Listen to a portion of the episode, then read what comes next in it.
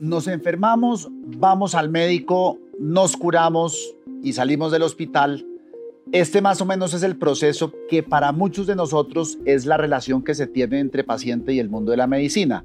Sin embargo, en este universo hay muchísimas otras cosas más y una de ellas son esas líneas rojas en las que un paciente con su familia y el doctor a veces tienen que tomar decisiones que son muy delicadas y es lo que se conoce o creo que se conoce como la bioética. Soy Diego Santos, periodista y les doy la bienvenida a Cuida tu Salud, un podcast de la Fundación Santa Fe de Bogotá donde hablamos del tema más importante para todos nosotros, la salud.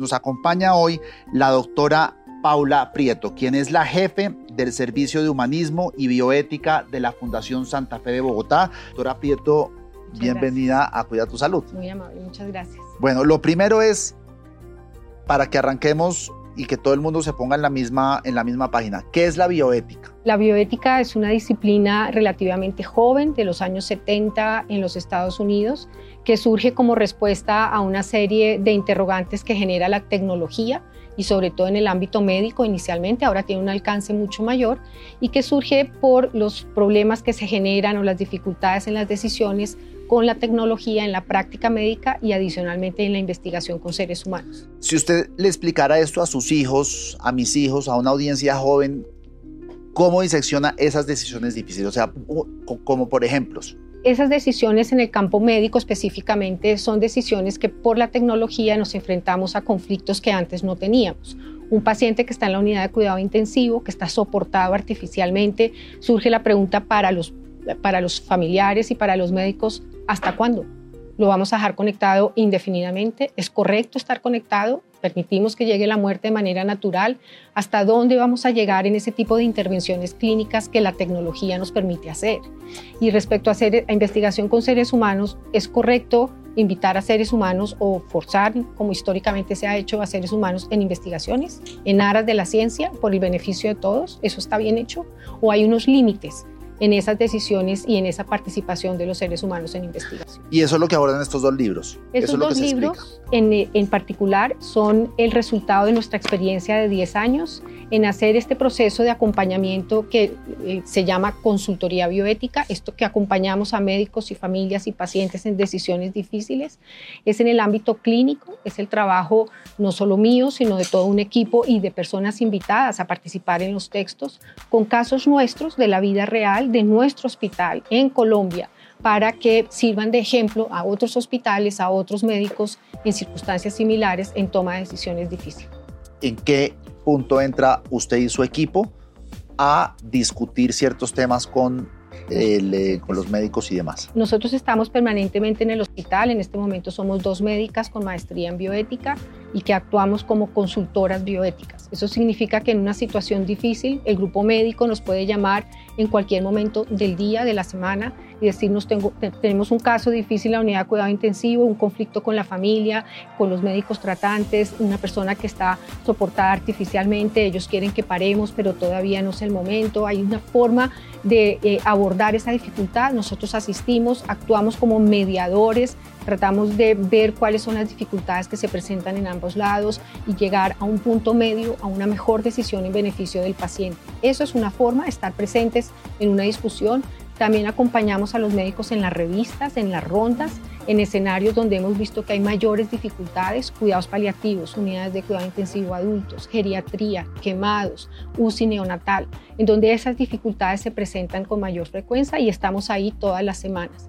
Y una tercera forma que estamos eh, implementando a partir de este año es la consulta externa de bioética Queremos evitar que esos conflictos lleguen al hospital por una situación que hemos visto en estos años y es que en general nosotros no hablamos de la muerte.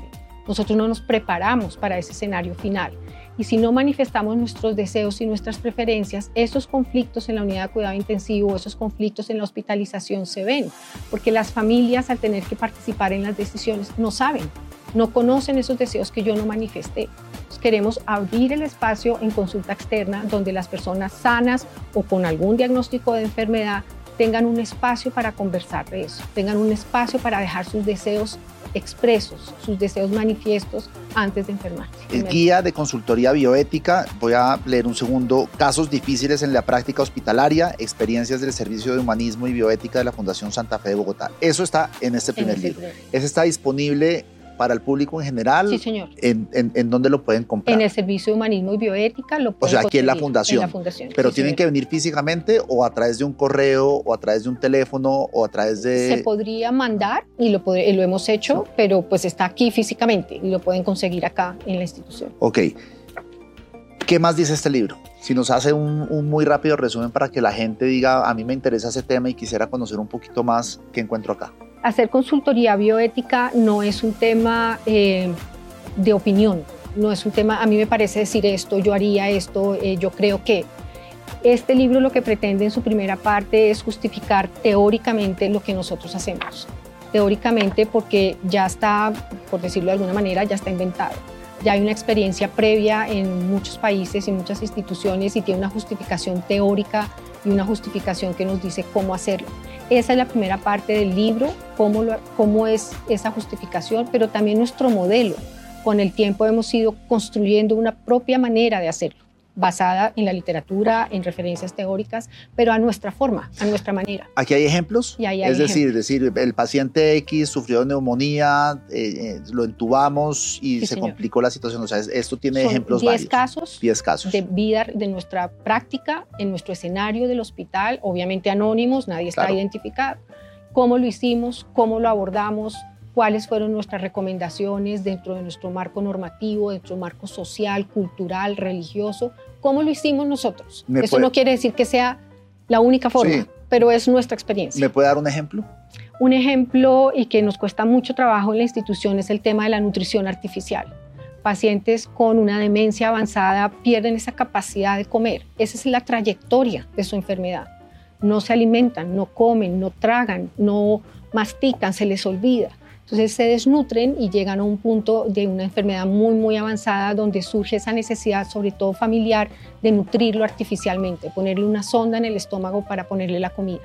Hay evidencia de que no se benefician de eso, no mejora la calidad de vida, no mejora la condición del paciente porque es su trayectoria, eso es lo que le va a pasar con la enfermedad. Y lo mejor es consentirlo, paladearlo, cucharearlo. con amor y dejarlo ir, consentirlo hasta el final. Esa es una de las mayores dificultades que tenemos, esa presión familiar por poner una nutrición artificial, pretendiendo con afecto que va a mejorar su condición, que no se va a morir de hambre, que lo están cuidando, que es amor alimentarlo. Y ahí exponemos por qué no se benefician, por qué hay otras alternativas de cuidado que no sea prolongar una agonía. Y obviamente promocionamos de manera indirecta que esa persona con un diagnóstico de demencia lo diga antes de que pierda su capacidad de decidir. ¿La eutanasia es muerte digna? Eh, inicialmente se ha llamado así el concepto de muerte digna, pero me voy a echar un poco para atrás para entender cómo el concepto. Creo que lo que eh, habría que aclarar y hacer mucho énfasis es que todos en Colombia y ojalá en el mundo tenemos el derecho a tener una muerte digna. Cómo interpretamos esa muerte digna va, a variar de cada, de cada persona a cada persona. Para mí, la muerte digna puede ser en compañía de mi familia, de mis seres queridos, con apoyo religioso, en mi casa, sin dolor, con los mejores cuidados paliativos. Para otros será en su finca donde nació, para otros será en sufrimiento porque lo quiere ofrecer a Dios. Pero habrá otro que no quiere vivir el proceso del, final de la vida, no quiere enfrentarse o ya ha enfrentado el sufrimiento que le genera es insoportable para él y decide acelerar el proceso de la muerte. Eso sería una eutanasia. Pero todas las demás formas son igualmente dignas, depende de lo que usted considere como digno. Unas personas asumen que la forma de morir dignamente es acelerando el proceso, anticipando el proceso. Y ahí hacen una solicitud de eutanasia.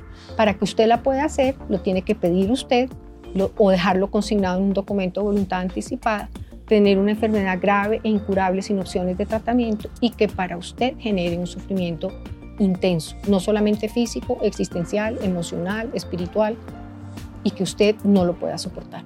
Doctora, ¿chuleado el libro número uno o no? ¿O todavía hay temas aquí que podemos Chuleado es nuestra historia, nuestra metodología, los casos más comunes, muchos de ellos en escenarios de final de vida, incluido eutanasia y voluntades anticipadas. E insistimos la importancia de hacer una consulta, esa consulta para hablar de estos temas, ¿sería con usted o es con un médico?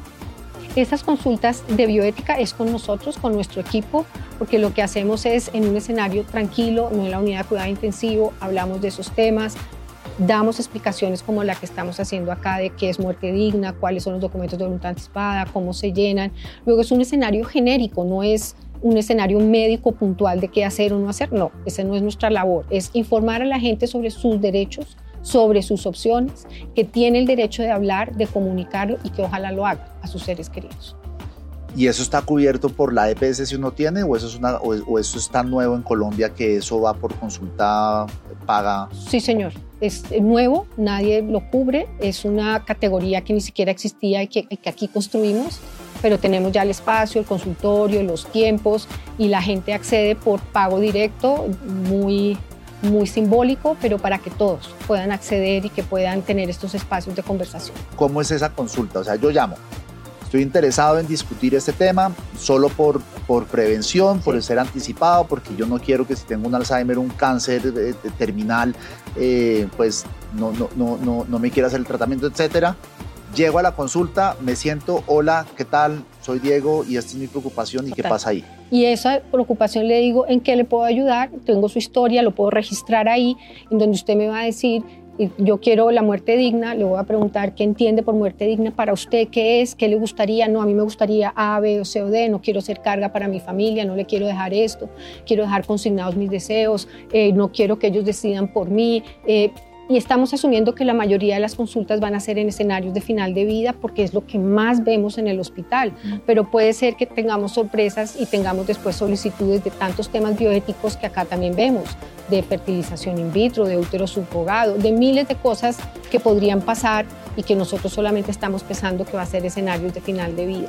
Esas opciones las puede tener con consulta presencial, pero también por telemedicina y ha sido una estrategia muy útil en donde familias que tienen hijos en otras partes del mundo que no están presenciales podemos hacer una reunión con esos papás, con esos hijos de manera simultánea en donde sus papás puedan expresar sus deseos y sus preferencias y todos los hijos lo oyen. Ustedes requieren cuando se tienen estas eh, consultas que estén presentes familiares eh, todos los familiares, o sea, por un tema de ley o demás, o, puede solamente el paciente solo, o tiene que estar acompañado de esposa e hijos si tiene hijos, o cómo es?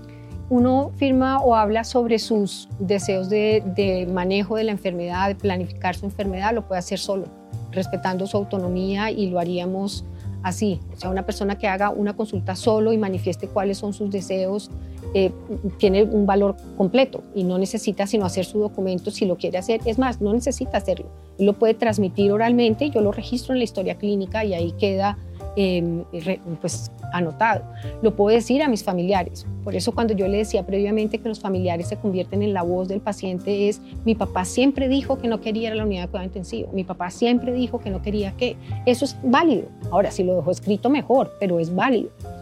Pero lo eh, más correcto sería que eh, el, el, interesado fuera con, con, su familia. En general lo hacen, en general van con sus familias, sus esposos, sus hijos, y esa opción que le digo de hijos que viven por fuera, que los papás eh, a través de nosotros logran que hagamos una única visita y lo puedan decir delante de todos sus hijos cuáles son sus deseos y preferencias. Esos, esos ejemplos los hemos tenido y han sido muy enriquecedores para todos, para esos papás, para esos hijos que tengan un espacio tranquilo, calmado, donde todo se vale, donde todo se puede decir y donde simplemente ellos entienden lo que sus papás quieren o al revés y aceptan esas decisiones.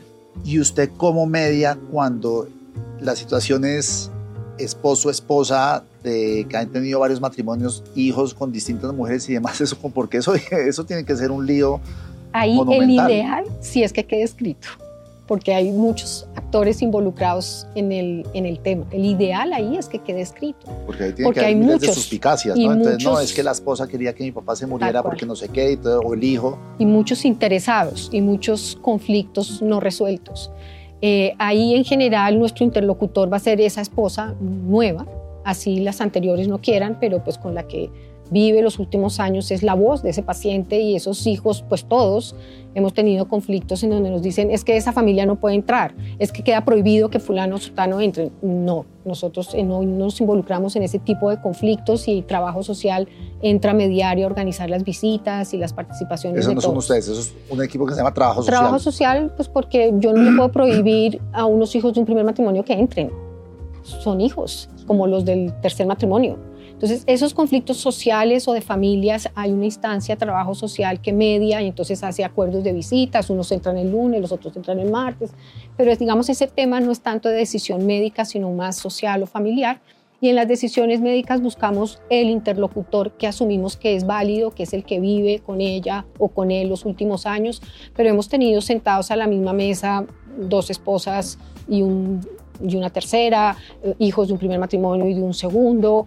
Más difícil, más difícil llegar a acuerdos, pero cuando usted parte de la premisa que es nuestro trabajo y es nosotros estamos acá para defender los derechos del paciente y lo que le beneficia Pero por eso es importantísimo la consulta antes de no no pero si ese paciente con esa historia familiar un poco difícil como usted la muestra se anticipa y lo deja registrado y lo deja discutido, pues los siete hijos y las tres esposas y, eso, eso cuando queda registrado es vinculante con la ley, o sea, eh, si, esto llega a los, a los, a los, a un tribunal, el juez, eso es una prueba fehaciente y quien decide es lo que dejó. Lo que esa es la voz del paciente y para nosotros tiene un valor enorme y hacemos acá hace muchos años Em, digamos, información sobre esos documentos, los valoramos enormemente, campañas para la comunidad, luego llega un documento de voluntad anticipada y para nosotros es la palabra del paciente. Pero cuando eso no queda consignado ahí se complica todo. Es más difícil porque una familia tan diversa como usted la está planteando, porque es una familia de tres hijos, una única esposa,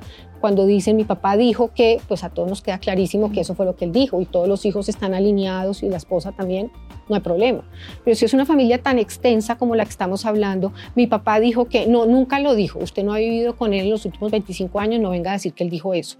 La primera esposa dice, yo lo conozco desde siempre, pero la tercera que vive viviendo 10 años dice, pero usted no lo conoce en la enfermedad, yo sí. Imagínese todo lo que puede salir ahí. Entonces, como nuestra prioridad es el paciente, las decisiones de ese paciente, que vuelvo a la conversación inicial, que no se puede comunicar, son decisiones médicas cómo se maneja el tema religioso, porque el tema religioso a veces traspasa el tema de la fe y se vuelve fanatismo y hay unas decisiones que ya no están basadas en ningún racional, sino en cómo, entra. Em, siendo un país además muy religioso, sería, eh, no sería adecuado no tener en cuenta ese factor. Todos somos espirituales de alguna manera o trascendentes y hay otras personas que profesan religiones. La mayoría aquí son católicos. Este es un hospital laico y tenemos la opción de tener distintas religiones y acompañamiento de distintas religiones por parte de un rabino, de un pastor y de un sacerdote. Eh, hay que meter el elemento y tener en cuenta el elemento religioso tan valioso para las personas y sus creencias y sus preferencias. Luego, si usted conoce desde dónde están hablando, es más fácil entenderlo. Es que es la voluntad de Dios, es que Dios nos va a hacer el milagro, es que tenemos fe, que esto se va a mejorar. Y usted no y esto es mi caso particular, usted no lo puede descalificar. Yo no le puedo decir a alguien que no, que no crea en un milagro, que no crea que es la voluntad de Dios, porque sería osado de mi parte eh, vulnerar esas creencias o esa, o esa percepción. Pero uno también lo puede, lo puede resignificar. De golpe la voluntad de Dios es que Él descanse. De golpe el milagro que le va a hacer es que no sufra más de golpe lo que usted está esperando que suceda, desafortunadamente, si todos vamos a fallecer, en este caso no va a poder ser.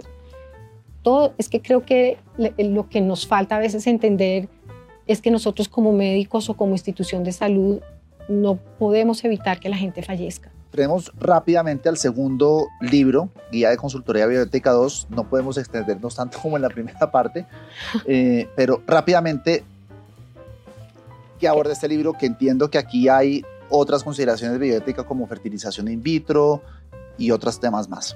En este lo que abordamos son dos áreas grandes. Una, la toma de decisiones en personas en condición de discapacidad, que son decisiones muy difíciles también para las familias. Ellos no, ellos no, están en estado terminal. No están en estado terminal.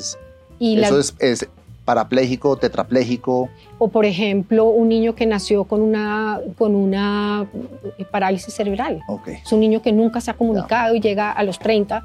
¿Quién decide por él? Los papás, nosotros como médicos eh, vamos a meter conceptos de calidad de vida. ¿Calidad de vida para quién? Para esos papás, para ese niño, para nosotros. Son decisiones que involucran otra serie de aspectos distintos a escenarios de final de vida y esa es una parte del libro. Y la otra parte del libro son temas que parecen que no se dieran en la práctica médica, pero es el engaño o la mentira, que en general se hace con afecto cuando las familias, por ejemplo, no le dicen a su papá que tiene cáncer entonces entra uno a la habitación y va a hablar con el paciente y toda la familia detrás del paciente diciendo, no diga nada. Y uno, pero ¿cómo que el paciente? Por si no oyeron, ella está diciendo no diga nada. Así hacen. Eh, y uno dice, pero ¿cómo no sabe que tiene cáncer? No, no, es que él va a sufrir mucho y se va a deprimir. Digo, pero entonces cómo se va a despedir de sus seres queridos? ¿Cómo se va a despedir de los primos que no ha visto, del hijo que vive fuera? ¿Cómo va a arreglar sus cosas económicas? ¿Cómo va a decir qué quiere al final de la vida si no le cuentan? Y esta es una realidad que nosotros vemos. Y eso se llama conspiración del silencio. Y en pero general... para escribir telenovelas. En general es por afecto porque lo quieren proteger. Pero y esa es la segunda parte del libro, la segunda con, parte del libro. con ejemplos también. Sí, señor, con casos concretos de eso. Me, llamó la atención que usted mencionó, y aquí lo apunté, perdón, las, la palabra del segundo capítulo, un segundo, la mentira y el engaño. Sí, señor. En la práctica médica. Eso es fuerte, pues suena fuerte. Suena no, fuerte. Uno no se imaginaría eso, pero ¿qué quiere decir eso exactamente? Es eso que le estoy diciendo, decirle a una, a una persona, eh, no tienes cáncer, tienes una enfermedad grave, pero no es cáncer. Y es cáncer y tiene metástasis y va a fallecer. Y cuando uno le dice a los hijos, pero ¿por qué no les dicen? No le, no le dicen la verdad, porque no nos permiten que él sepa la verdad. No, porque va a sufrir mucho, se va a deprimir. Él, ¿Ese es el, médico diciéndole eso a la familia? A la familia, porque en general son los familiares los que no le dan la información y a veces logran aliarse con el médico y el ah, médico tampoco la dice. Porque dice, no, es que los hijos me dijeron que no le dijera y siempre les preguntamos a los médicos, pero él está consciente, él entiende, él sabe, puede oír la información y tomar decisiones. Sí, pero los hijos dijeron que no. ¿A ustedes les gustaría que no les dijeran? ¿A ustedes les gustaría no saber qué va a pasar? Y logramos la mayoría de las veces romper ese silencio, romper ese secreto que no se les está diciendo. Primero porque un secreto es lo más fácil de romper, ¿no? Cualquiera entra a la habitación diciendo lo vamos a llevar a tomar una radiografía para ese tumor que tiene es muy fácil romperlo. Entonces es muy doloroso para un paciente sentirse engañado, sentirse que no le dijeron toda la verdad por afecto, pero que no le dijeron. Entonces antes de que se rompa de manera dolorosa o que alguien cometa una imprudencia, tratamos de llevar a esa familia y acompañarla a que le digan a su ser querido qué está pasando. Me queda un último punto, una última duda y es donaciones. La donación de los órganos con el tema de bioética? ¿Se cruzan, hablan o eso no es una dependencia de ustedes? No tenemos mucha, mm, muchas consultas o muchos apoyos en esas circunstancias porque en Colombia de unos años para acá todos somos eh, por norma donantes presuntos. ¿Qué significa eso? Eso quiere decir que todos somos capaces de donar en un momento dado eh, sin permiso en general de nadie. El Estado asume que nosotros como seres colombianos, como ciudadanos colombianos, podemos donar nuestros órganos. La opción que tenemos es decir que no queremos donar y al hacerlo tenemos que informar o a nuestra EPS a la cual pertenecemos o al Instituto Nacional de Salud y decir que no queremos ser donantes y eso se respetaría. Pero si no decimos que no, se asume que todos somos donantes. Podría pasar, y esto requiere muchas campañas de información y de educación, que una familia no permita la donación y sería muy difícil en unos momentos tan dolorosos ir en contra de una familia. Luego se necesita que uno también hable de eso, manifieste esos deseos de ser donante, que la familia los conozca, que sepa que quiere, que esa es su voluntad para que también. Pero eso es algo, eso es algo que usted aborda en la consulta o eso es un tema que debería ser. No lo hago. Eh, usted me está haciendo ver ese punto. No lo hago porque como asumimos que todos somos donantes, como que no no lo abordo de manera tan puntual, pero se podría dejar explícito en el documento de voluntad anticipada, usted lo puede dejar. Usted dice, puedo dejar, quiero dejar además mis, eh, donar mis órganos. Lo podría hacer como un extra, porque ya es de por sí ya es donante. A menos que diga que no. Pero si yo digo, si yo digo en mi, en mi declaración anticipada, no quiero ser donante, no, no quiero ser donante, pero no se lo comuniqué a la EPS o al Instituto Nacional de Salud, ¿es vinculante o no necesariamente? No creo que sea vinculante porque la forma, por norma para hacerlo, es informando a su EPS o al Instituto, Nacional de Salud. Pero si usted lo dice en su documento porque obvió las otras opciones, sería muy difícil consignado en un documento de voluntad anticipada no respetar. Bueno, igual usted le diría, le diría, eso no eso tiene que reportarlo, no necesariamente. Escríbalo ahí, pero adicionalmente. Tiene que reportarlo. Sí. Sí, está en mi consulta y está en mi opción de informar. Que ya no es responsabilidad suya, usted no tiene que. No, lo podría hacer. Es el paciente el que, es lo, el tiene paciente que que lo tiene que hacer. Doctora, pues yo creo que esto daría para un segundo capítulo de, de este podcast. Eh, porque creo que hay unos temas que ni siquiera se me habían ocurrido. Entonces, eh, próximamente la discutiremos este libro. Perfecto, muchas gracias. Eh, y no sé si nos queda algo por, por, resaltar. Creo que hacer énfasis nuevamente, esa consulta es muy importante. Para este tratar de evitar que esos conflictos que vemos en el día a día en el hospital pues no lleguen o lleguen menos y la gente tenga menos sufrimiento y menos agobio en situaciones tan difíciles. Bueno, pues, doctora Pito, muchísimas gracias, por su tiempo. Y a Muchas ustedes gracias. que nos han escuchado, muchísimas gracias por eh, habernos acompañado. Nos vemos la próxima semana en otro capítulo de Cuida tu Salud. Y recuerden, esa consulta es muy importante. Comuníquense con la Fundación Santa Fe de Bogotá, con el grupo de humanismo, Servicio de Humanismo de y de Bioética. Humanismo y Bioética y reserven ese espacio. Hasta la próxima semana.